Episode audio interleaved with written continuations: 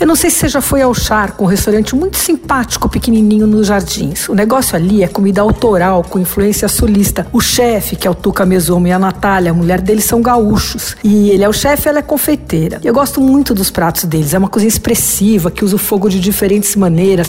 A cozinha é uma delícia, é pequena, mas tem grelha, forno combinado, fogão, yakitori, que é aquele churrasqueirinha japonesa, defumador. Eles fazem tudo lá do zero, fazem a manteiga, fazem as linguiças, os embutidos, aí tem uma, uma câmara de cura de embutidos. É tudo muito bom. E eles estão fazendo um delivery. Eu testei e achei que vale muito a pedida, viu? Para começar, tem um cuscuz campeiro que é tão bom que eu logo que eu provei, eu liguei, pedi a receita pro chefe e publiquei na minha coluna no jornal. É o cuscuz que a avó do Tuca fazia para ele na infância, no interior do Rio Grande do Sul, tudo. É feito com flocos de milho, aquele flocão assim que, que a gente usa para fazer cuscuz. E vai charque linguiça, cebola roxa, uma delícia. Procura a receita no paladar porque é bem gostoso. Esse custa 23 reais. Eles reduziram um pouco o cardápio pro delivery, mas tem coisas ótimas. Tem o creme de milho tostado com cebolas assadas, que é um clássico deles lá. Nunca comi um creme de milho tão bom. Eles tostam, depois assam, fazem mais um monte de processo lá com o milho e fica maravilhoso. Custa 19 reais. É, também é um acompanhamento. Outra coisa imperdível é o porco preto com quiabo tostado e mostarda. Porco preto, você sabe, é aquela raça ibérica que tem as patas negras, né? Usado para fazer o presunto que as pessoas chamam de pata negra. Ramon pata negra, que é um jeito errado de chamar, mas esse é outro assunto. Bom,